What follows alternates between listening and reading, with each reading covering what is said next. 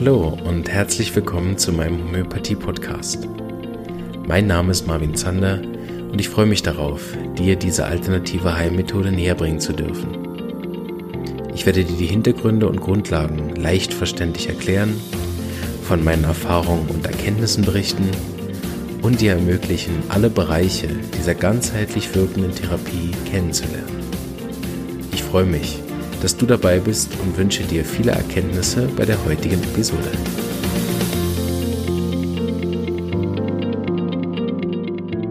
Hallo und herzlich willkommen zu einer weiteren Episode von meinem Podcast. Ich habe heute wieder einen Gastredner bei mir im Interview und zwar den Universitätsprofessor Dr. Michael Fraß. Und er ist auch einer der Redner im, im Kongress von Otto Brunn. Und ähm, aber ich freue ich mich besonders darüber, Sie heute hier zu haben, weil ich auch Ihr Buch habe. das Buch, was er nämlich geschrieben hat, ist Homöopathie in der Intensivstation. Ja. Und äh, darüber werden wir nachher dann auch noch sprechen. Vielleicht können Sie sich selbst noch ein bisschen vorstellen? Ja, ich bin, äh, habe mit dem Medizinstudium begonnen. Währenddessen habe ich ähm, meinen homöopathischen Lehrer, den Professor Resch, kennengelernt.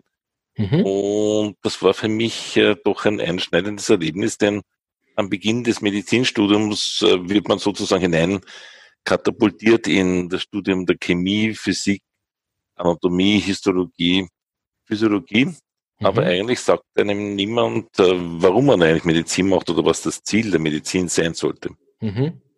Vielleicht noch ein kleiner Vorspann. Als ich so ungefähr zehn Jahre alt war, habe ich mir gedacht, es muss doch möglich sein, mit irgendetwas Kleinen, wenn man es am richtigen Punkt ansetzt, einen Kranken wieder gesund machen zu können. Aber mhm. ich kannte natürlich Homöopathie nicht zu dem Zeitpunkt. Dann habe ich eben schon während des Studiums begonnen, mich mit Homöopathie zu beschäftigen, habe die Vorlesungen besucht und langsam habe ich eben mit Homöopathie begonnen. Mhm. Also kein schneller Einsteiger gewesen, aber ich habe einfach dann äh, den Eindruck gewonnen, da passieren doch immer wieder Dinge, die außergewöhnlich sind und die man nicht mehr mit äh, Zufall erklären kann. Mhm. Und so habe ich das weiter betrieben und habe die Ausbildung gemacht äh, am Allgemeinen Krankenhaus in Wien. Das ist die medizinische Universität. Mhm. Und mit 27 habe ich dann mit einem Kollegen die Idee gehabt, wie kann man die Atemwege sichern im Notfall, wie kann man jemanden beatmen. Mhm. Und da sind wir eben auf unseren Tubus gekommen, mit dem ich dann eben auch einerseits sehr viel wissenschaftliche Untersuchungen gemacht habe, auch äh, einige Reisen unternommen habe, denn dieses Konzept wurde mehr im angloamerikanischen Raum akzeptiert, weniger in Mitteleuropa.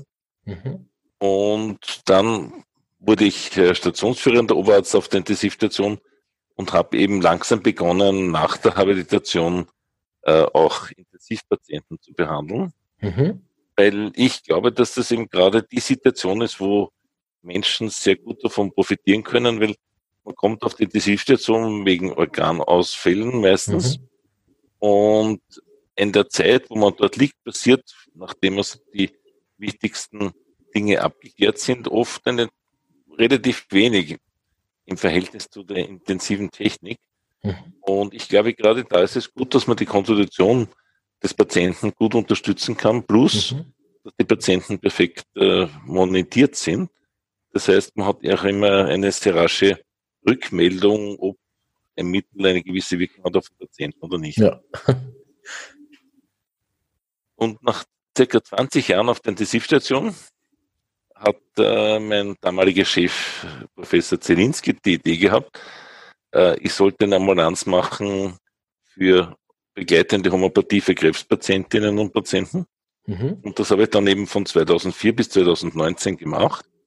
Und das erscheint mir dessen so wichtig, weil ja oft die Nebenwirkungen der Chemotherapie, äh, Strahlen oder chirurgischen Therapie ein Problem für die Patienten darstellen können. Und es ist ganz wichtig, die Lebensqualität zu heben.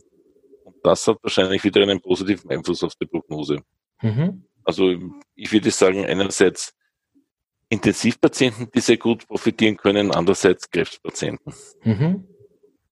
Sehr interessant, vor allen Dingen, weil das ja auch aktuell so ein bisschen umstrittene Punkte sind, wo die Homöopathie ja im Moment äh, auch in der öffentlichen Wahrnehmung teilweise dann auch sehr schlecht dasteht. Finde ich das gerade gut, dass wir auf der anderen Seite so fundiertes Wissen angesammelt haben äh, und auch in so speziellen äh, Situationen, die ja nicht zum alltäglichen Geschäft zum Beispiel von mir jetzt gehören, dass wir da äh, Bücher drüber haben und wenn ich das richtig gelesen habe, haben Sie auch eine Studie gemacht, gell, zu dem Thema?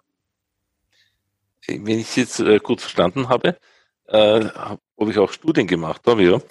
Ja, das stimmt. Das waren einerseits äh, Studien auf der Intensivstation, mhm. äh, einerseits bei septischen Patienten, wo man gesehen hat, dass die Homöopathie offensichtlich einen Langzeitvorteil bietet. Mhm. Und bei Patienten mit vermehrten äh, Sekreten aus der Luftröhre, mhm. die zwar vom Beatmungsgerät entwöhnt werden können, wo man aber den Beatmungsschlauch nicht herausziehen kann, äh, weil zu viel Schleim sich angesammelt hat. Mhm. Einerseits durch eine chronische Lungenerkrankung und andererseits auch durch äh, Zigarettenkonsum. Äh, mhm. Und bei diesen Patienten konnten wir eigentlich in einer Routineanwendung sehen, dass äh, es zu einer Verbesserung der Schleim äh, Sekretion kommt, das heißt die Sekretionsmenge sinkt eindeutig. Die Patienten können früher vom Beatmungsschlauch befreit und auch früher von der Intensivstation entlassen werden. Und die erste Studie mit den Sepsis-Patienten ist für mich auch deswegen wichtig, weil wir schauen ja als Homöopathen eigentlich nicht darauf, ob es dem Patienten gerade nochmal heute und morgen und übermorgen gut geht, mhm. sondern es geht darum, ob der Patient auch eine Langzeitvorteil hat. Ja. Nur dann ist meines Erachtens äh, Homöopathie tatsächlich angezeigt. Sehr interessant. Ähm, ich habe vielleicht äh, noch eine äh, persönliche Frage, bevor wir da weitergehen. Ähm, wie, wie können Sie uns das äh, erklären? Wie machen Sie die Anamneseerhebung in der Intensivstation? Also ich kenne ja das mit der Homöopathie, dass wir da diese lange Anamnese machen, die Patientenanamnese und so weiter. Das ist ja auf der Intensivstation wahrscheinlich nur bedingt möglich. Wie kommen Sie trotzdem ein, ein zum richtigen Arzneimittel? Äh, der meines Erachtens aber auch jetzt zwei äh, Fragen auch in einem beantwortet.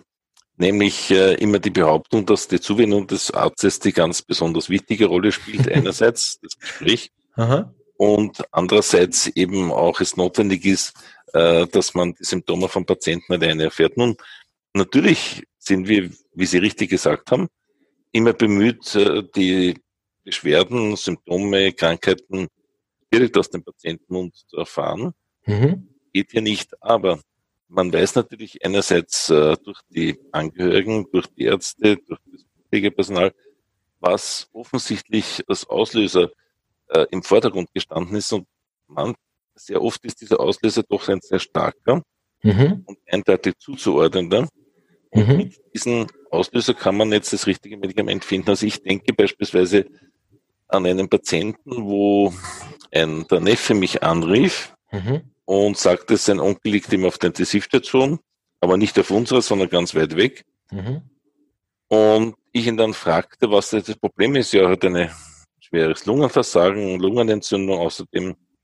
Und ich habe ihn dann gefragt, ob ihm irgendetwas in Erinnerung ist, was vielleicht äh, dieses das Auftreten dieser Probleme begünstigt haben könnte. Und er sagt, ja, er hat immer schon sehr starke rheumatische Schübe gehabt und es war wieder so ein Schub. Mhm. Und mit einer Schwellung, Rötung und sehr starken Schmerzen. Und dann sagte ich, naja, ich könnte mir vorstellen, Brionia alba, die Zaunrübe könnte hier sehr, sehr gut helfen, weil einerseits ist sie berühmt für ihre Wirkung bei rheumatischen Beschwerden und mhm. andererseits ist es aber auch ein Medikament, das häufig bei Lungenentzündungen angezeigt ist. Mhm. Und dieser Patient hat sich sehr rasch sehr gebessert, hat aber natürlich noch andere Medikamente, homöopathische auch gebraucht. Aber was mir zu am Herzen liegt, dass man einfach hier ohne Animositäten kooperiert. Das heißt, der Patient braucht selbstverständlich eine technisierte Intensivmedizin, anders genau. geht das nicht. Aber andererseits kann die Homöopathie im richtigen Moment vom Professionisten angewandt sehr viel erreichen. Und ich nehme an, dass Sie dazu dann auch äh, Studenten, Assistenzärzte Oberärzte wie angeleitet haben, dass das noch mehr dann beherrschen? Mm, das war ein frommer Wunsch, der aber nicht in Erfüllung gegangen ist. Äh, es war leider das Interesse äh, von der Kollegenschaft sehr begrenzt. Äh, bei, der, bei Pflegern, Schwestern war es schon anders. Da waren immer wieder einige, die sehr interessiert waren. Und vor allem natürlich habe ich dann auch die Beschwerden der Schwestern und Pfleger mitbehandelt und das war eigentlich immer ein großer Erfolg. Ja. Sehr oft eigentlich ein, ein großer Erfolg. Ähm, weil sie dann gesehen haben, das hilft. Und ich habe jetzt vor kurzem äh, in äh, Zusammenhang mit meinem äh, Pensionierung einen Abschiedsfest gegeben und einer der Pfleger, der schon über 30 Jahre auf der Intensivstation ist, das ist ja wirklich lang, mhm. hat dann gemeint, äh, hat mich daran erinnert, dass äh, am Beginn unserer äh, gemeinsamen Arbeit er zu mir gekommen ist äh, wegen Kopfschmerzen, die schon jahrelang da waren und mindestens ein, zweimal die Woche aufgetreten sind. Mhm. Und er hat mir dann im Nachtdienst die Symptome genau so geschildert, wie ich das gerne von einem Patienten höre. Aber ich hatte mich ja noch gar nicht geoutet. Also ich dachte, wieso erzählt er mir das genauso, wie ich das gerne mag. Mhm. Und dann habe ich ihm ein Medikament mitgegeben. Er macht es zu Hause auf und liest ähm, Belladonna. Denkt er sich, na ja, das ist aber giftig. dann haben wir es im nächsten Nachtdienst ausgesprochen. Er nimmt es, kommt eine Woche lang nicht in den Nachtdienst, äh, in, den, in den Dienst auf die Intensivstation. Und als er wiederkommt, frage ich, was los ist. Sagt er, ja, er hat plötzlich so starke Zahnschmerzen bekommen und der Zahn musste gezogen werden. Mhm. Außerdem gab es auch eine Nachblutung. Mhm. Da sagen die, was machen die Kopfschmerzen? Na, die Kopfschmerzen sind weg. das ist für mich immer ein gutes Zeichen, wenn jemand eigentlich auf das Wesentliche total vergisst. Äh, deswegen muss, ja, muss man ja in der Homöopathie alles genau aufzeichnen. Genau. Weil Patienten oft auch nicht mehr wissen, wenn sie wiederkommen und wenn Symptome verschwinden, sagen, ah, das habe ich auch gehabt, genau. das ist jetzt nicht mehr da. ja. äh, ich möchte jetzt aber nicht behaupten, dass das beständig ist und, und, und unentwegt, aber es kommt doch sehr gehäuft vor nach einer im mhm. Rahmen einer homöopathischen Behandlung. Ja, das habe ich auch schon ich oft jetzt noch etwas ein, Entschuldigung, wenn ich das noch dazu sagen darf, weil Sie vorhin gesagt haben, äh, Patienten können sich ja nicht ausdrücken. In, der, in einem städtischen Krankenhaus hat Frau Dr. Balterzis äh, Neugeborene auf der Intensivstation sehr erfolgreich behandelt. Sie hat sich eben nicht nur an den äh, Mitteilungen der Eltern, sondern eben auch sehr an den vegetativen Symptomen orientiert, ne? mhm. an Fiebern, bestimmten Rhythmen oder mhm. äh, sehr stark schwitzen oder eben äh, Gastrointestinalsymptome haben. Mhm. Die hat wirklich ganz, ganz tolle Fallberichte. Super. Ja, ich durfte auch schon ein paar Mal bei uns hier in äh, Kur in der Intensivstation und im Spital äh, arbeiten und habe auch mein, ein ganz klein bisschen Erfahrung, also drei Fälle äh, durfte ich auf der Intensivstation von Säuglingen behandeln und alle drei erfreuen sich bester Gesundheit. Natürlich nicht nur wegen mir, aber äh, ein Fall ist ganz stark äh, in, die, in die positive Richtung gegangen, nachdem wir eine Arznei gegeben haben. Was mich immer wieder wundert, und das haben Sie ja auch erwähnt, warum ist das Interesse der Ärzte so gering an dem? Ich kann es nur vermuten. Es ist eben die Ausbildung doch sehr auf quantitative Parameter ausgerichtet. Mhm. Und die Homöopathie arbeitet sehr stark mit qualitativen Parametern. Mhm. Und dieser Blick äh, scheint doch sehr schwierig zu sein, wenn man darauf nicht trainiert ist. Mhm. Ähm, mir ist es gegeben, dass ich beide Seiten sehen kann und ich immer gerne Coverkatheter in den Hals gestochen habe. Das war eigentlich immer eine, eine Sache, die ich gern gemacht habe und andererseits aber gleichzeitig äh, Kügelchen verteilt habe. Ich weiß auch nicht, warum das ein Ausschlussgrund sein sollte.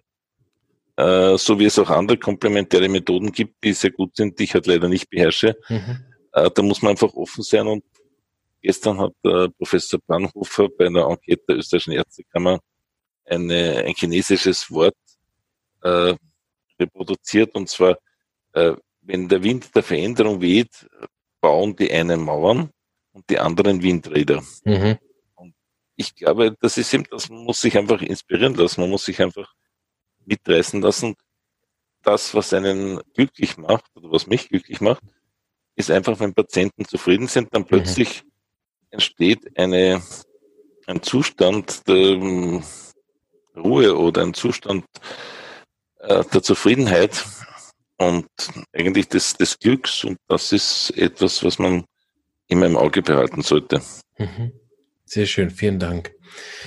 Wie, wie sind Sie dann äh, darauf gekommen, das als Buch niederzuschreiben? Sie haben ja dann noch einen, äh, ich glaube, einen Schreibpartner gehabt, einen Arzt, der auch mit Ihnen zusammengearbeitet hat, äh, Dr. Med Martin Bündner. Wie ist dieses Buch entstanden? Nun, eigentlich äh, wurde ich dazu, so wie oft in meinem Leben, ein bisschen hingestoßen. Es waren sehr äh, aktive Damen vom Urban und Fischer Verlag, der eben von Elsevier, der jetzt ein Teil von Elsevier ist. Mhm. Und die Damen haben mich angesprochen, wieso ich das machen möchte. Und unvorsichtigerweise habe ich Ja gesagt. wir hatten dann ausgemacht, dass wir uns ähm, äh, am Atlas oder in, in Oberösterreich treffen, weil ich zu dem Zeitpunkt, dass sie nach Wien gekommen sind, aus anderen Gründen, ich gerade auf Urlaub am Attersee war. Mhm. Und nachdem ich mich im Urlaub manchmal gänzlich äh, entspanne, äh, bekomme ich plötzlich einen Anruf, wir sind am Bahnhof, wir können sie nicht finden. Ne? dann bin ich eben schnell ins Auto und habe sie dort getroffen. Und es war eigentlich eine sehr gute Erfahrung.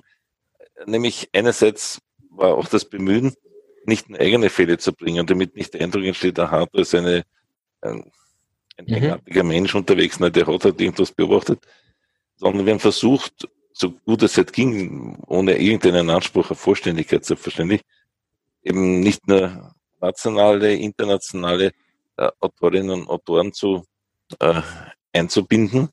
Und der Kollege Bündner hat sich eben dann hauptsächlich mit dem Gebiet der, der Notfallmedizin beschäftigt und eine unglaublich große Zahl äh, von dokumentierten Fällen mhm. äh, hier eingebracht. Erfreulicherweise wurde dann dieses Buch äh, auch noch ins Englische übersetzt. Mhm. Jetzt vor kurzem ist eine zweite auf, deutschsprachige auf, Auflage äh, herausgekommen, mhm. wo wir noch den einen oder anderen Autor dazu äh, gewinnen konnten. Und was vielleicht für mich auch ein interessanter Punkt war, ich habe äh, die Fälle verfasst mhm. und die Herausgeberinnen äh, und Lektorinnen waren unglaublich streng. Mhm. Und da habe ich erst gemerkt, wie wenig ich sozusagen aufgepasst habe, die Fälle auch aus der Sicht der Leserschaft zu sehen. Mhm. Und einmal ist mal passiert, es war ähm, die, die, vorletzte Möglichkeit oder letzte Möglichkeit, noch substanziell etwas zu ändern. Beim allerletzten Mal konnte man nochmal grammatikalische Dinge ändern. Und bei dieser äh, Variante, wo man aufgefordert wurde, jetzt muss man es wirklich genau lesen, lese ich einen meiner von mir selbst verfassten Fälle und denke mir, das ist ja für jemand anderen vollkommen von der Reihenfolge nicht passend. Ja?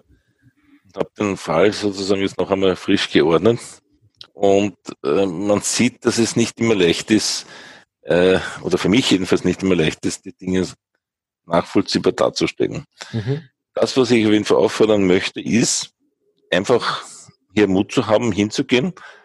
Äh, es kann überhaupt nichts passieren. Es ist viel ungefährlicher, als jemanden außerhalb der Intensivstation zu behandeln, wo nicht täglich ein Röntgen gemacht wird, wo nicht täglich Blut abgenommen wird, wo nicht eine wirklich hochqualifizierte Mannschaft äh, permanent um die Patienten herum engagiert ist. Mhm.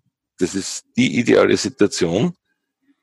Und man kann die Kügelchen immer irgendwo ganz gut auf die der Mundschleimhaut bringen. Ich sage, wenn es nicht zur Zunge geht, okay, dann ist es halt Raum zwischen Lippe und Zahnfleisch. Das mhm. ist auch eine, ja. eine gute Möglichkeit, genau, ja. Kügelchen zu applizieren, aber nicht in den Magenschlauch. genau, auf die Schleimhaut, sagen wir immer. Super, vielen Dank. Sie, äh, wir werden uns ja jetzt die nächsten Tage dann äh, sehen und Ihnen persönlich noch die Hand schütteln. Da freue ich mich schon drauf. Ähm, über was werden Sie äh, sprechen in Ottobrunn? Der Titel heißt ja auch so wie das Buch Homöopathie an der Intensivstation ein Widerspruch.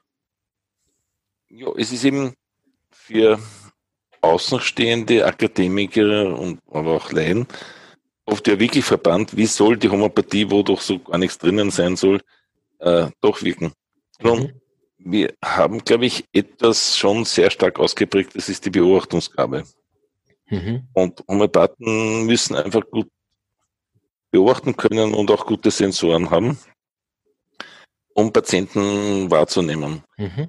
Ähm, in gewisser Weise glaube ich schon, dass das etwas ist, was auch in der Kunst verlangt wird, weil ein äh, Künstler, der etwas darstellen möchte, der muss einfach die äh, Sensorik haben, wahrzunehmen, was um ihn herum passiert. Ob er es jetzt dann wirklich äh, mehr introvertiert oder extrovertiert tut, ist eine andere Sache. Aber ich glaube, dass Homöopathie eine Kombination ist aus Wissen einerseits und Kunst andererseits. Mhm. Weil manchmal passiert es einfach in der Anamnese, ich bin schon fast sicher, ein Mittel zu verschreiben. Dann sagt der Patient was und dann verschreibe ich doch ein anderes. Genau. Ähm, ja. Das ist aber natürlich für einen Außenstehenden eben nahe an der Unverständlichkeit. Mhm.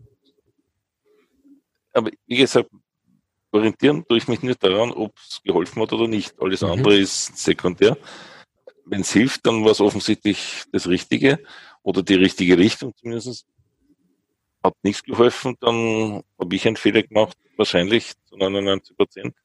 Und ich muss einfach nochmal nachdenken und schauen, was könnte ich noch anbieten. Mhm.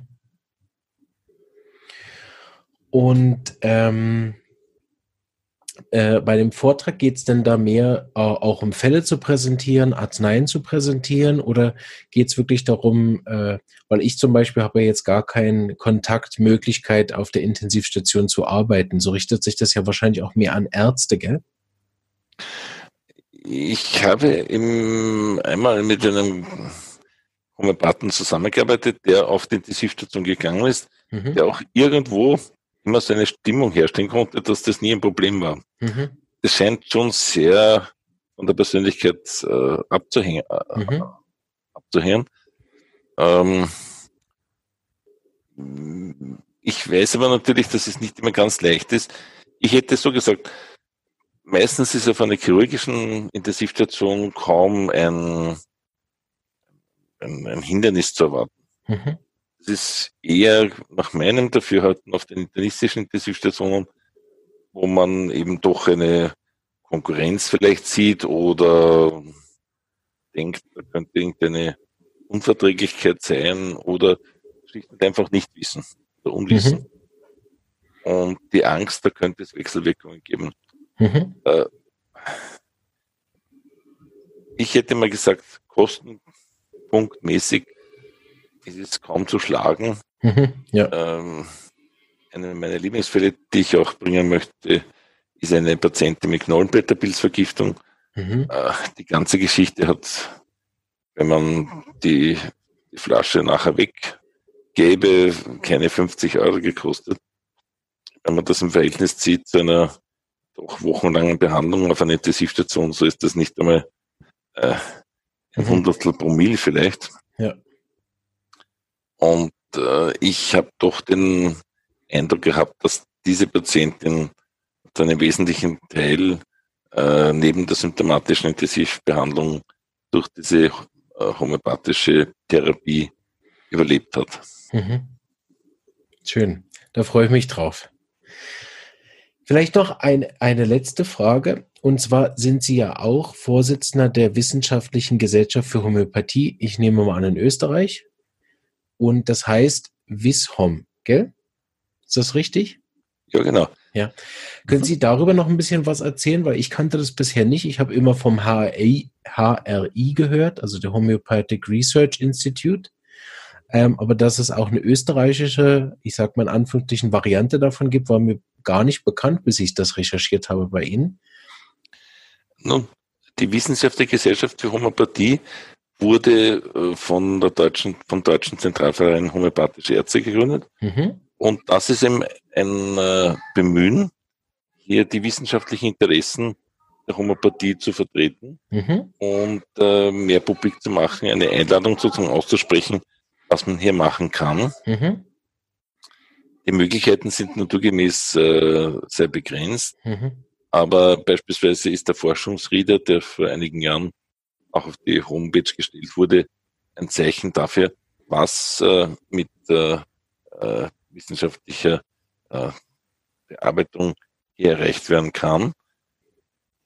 Gemeinsam auch versuchen wir nicht nur im deutschsprachigen Raum tätig zu sein. es ist eben hier ein Zusammenschluss auch mit äh, Schweiz, äh, Österreich natürlich, aber auch gibt es Memoranda of Understanding äh, mit Indien und mhm. anderen Ländern, so dass eben hier der Versuch gemacht wird, möglichst ein Netzwerk, ein gutes Netzwerk herzustellen, Schön. was forschungsmäßig möglich ist.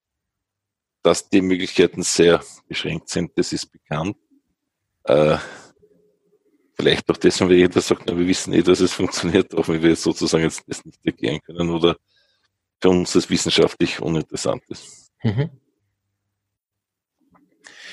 Wie erklären Sie sich das? Ja, und dann natürlich, pardon, darf ich noch die ja. Einladung aussprechen äh, zum ICE. Das ist der internationale Köthener Erfahrungsaustausch, mhm. nach Köthen zu kommen. Mhm. Findet heuer wieder im November äh, statt. Und da wird auch wieder versucht, äh, eben gerade über Forschung zu sprechen. Mhm. Eines der Themen, die ich dort behandeln möchte, ist äh, die, der Unterschied zwischen pragmatischen und experimentorischen Studien, mhm. wo man eben schaut, ist das, was man jetzt rausgefunden hat, eine sehr akribischen Studie, auch das, was sich in der Realität widerspiegelt. Was mich oft eine große Diskrepanz, denn man glaubt immer, eine Studie ist bereits die Erklärung der Welt. Mhm. Dann schaut man hinaus und die Patienten sind so böse und machen aber nicht immer alles das, was von den Fachkundigen gesagt wird. Ja. Das habe ich eben auch festgestellt, dass ich immer erstaunt bin, dass es angeblich so viele Studien gibt, die äh, belegen, dass es nur Placebo-Effekt ist und sich das ja überhaupt nicht mit meiner Arbeit in der Praxis deckt. Und ich habe mich schon oft gefragt, was der Grund ist dafür, dass ich so viele Homöopathen kenne, die in ihrer Praxis eine gänzlich andere Wahrnehmung haben, äh, als das, was nachher in den Studien ist. Äh, vielleicht, dass Sie die Frage nochmal wiederholen, ich habe es nicht gut verstanden. Ähm, die Frage ist, ähm, dass, dass ich ja in der Praxis sehe, dass die Arznei über den Placebo-Effekt hinauswirkt, an, anhand von gewissen äh, Erfahrungen, anhand von ähm, Symptomen, die sich innerhalb von kürzester Zeit verbessern, und diese ganzheitliche Wirkung. Wir haben ja sehr viele Mechanismen, das zu kontrollieren und dann in den Studien sich das aber nicht zeigt. Ja, das Problem ist, äh, und da darf ich Professor Mattison zitieren, äh, er hat gesagt, äh, wir behandeln nicht Kollektive, sondern Individuen. Mhm. Und es ist vielleicht eines, die, die Methodik des randomisiert kontrollierten Versuchs ist sehr gut geeignet für Fragestellungen aus der konventionellen Medizin. Mhm. Aber aufgrund, aus Gründen der Individualität im Bereich der klassischen Homöopathie nur bedingt geeignet. Ich mhm. versuche das immer so zu erklären, wenn man zwei Autos betrachtet, das eine ist ein Dieselauto, das andere ist ein Benzinauto, äh, dann äh, kann man sagen, aha, sind beides Autos. Diesel und Benzin sind beides Kraftstoffe. Man könnte jetzt einfach hergehen und das, den Diesel ins äh, Benzinauto und das Benzin in Dieselauto reintun, mhm. weil ja beides sowieso etwas vergleichbar ist. Mhm. Jeder weiß aber, dass das nicht technisch gesehen nicht lange gut wird. Genau. Äh, und so muss man das auch bei den randomisiert kontrollierten Studien sehen. Und äh, gerade gestern hat Professor Saller bei dieser Enquete der österreichischen Ärztekammer eben auch betont, äh, dass der Fokus nicht alleine auf den Studien sein sollte. Und das hat er eigentlich auch schon nicht nur Seckert gesagt, der die Evidence-Based Medizin erfunden hat, nämlich man soll die Patientenpräferenz berücksichtigen, die mhm. Erfahrung des Behandelnden und auch die beste externe Evidenz. Und die Studien sind gar nicht so schlecht und die sind gar nicht so wenige. Mhm wenn man noch dazu bedenkt, dass es eigentlich keine Möglichkeiten oder fast keine Möglichkeiten gibt, solche Studien zu machen, weil Studien kann man nur von einer Universität machen mhm. oder universitätsähnlichen Institutionen, wo quasi die Voraussetzungen bis zu einem gewissen Grad zumindest da sind, mhm. solche Studien überhaupt durchführen zu können. Ja. Und das äh, mangelt, also wenn ich äh, im Wiener Allgemeinen Krankenhaus der einzige Homöopath war und vielleicht noch 10, 15 andere komplementär orientierte Ärzte, die sich geoutet haben, äh, tätig waren. So ist also einer von 1900 natürlich äh, nicht in der Lage, äh, mhm. unbegrenzt viele Studien durchzuführen ohne Mitarbeiter.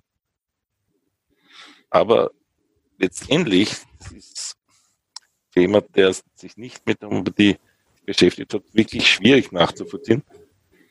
Kann man einen Patienten mit dem anderen nicht perfekt vergleichen, weil ja. jeder Einzelne ganz was Besonderes, außer, Außergewöhnliches ist. Mhm. Und diese individuelle Behandlung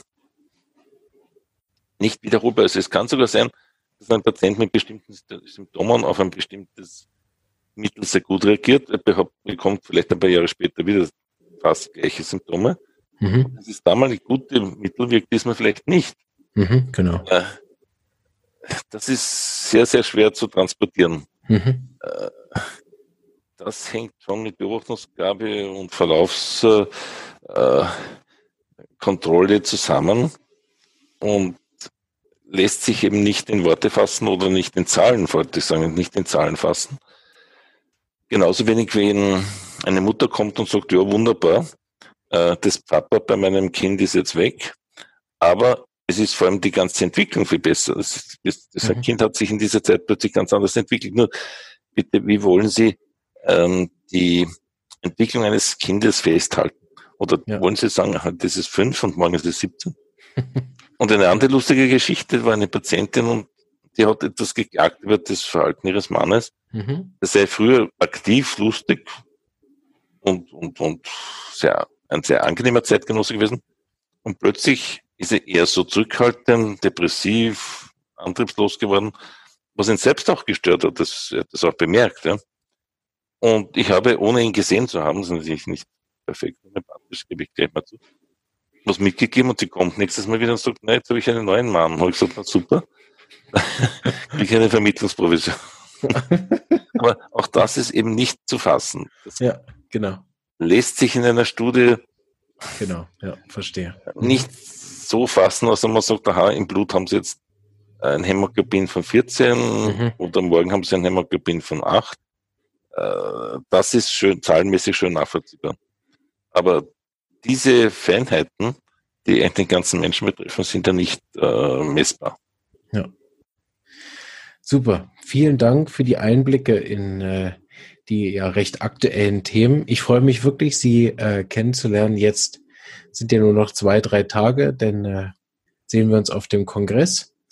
Und danke für Ihre Anwesenheit im Podcast und äh, wünsche Ihnen noch einen schönen Abend. Danke sehr. Ich danke Ihnen, Herr Zander, für das äh, sehr gut vorbereitete Interview und Ihre Geduld. Gerne.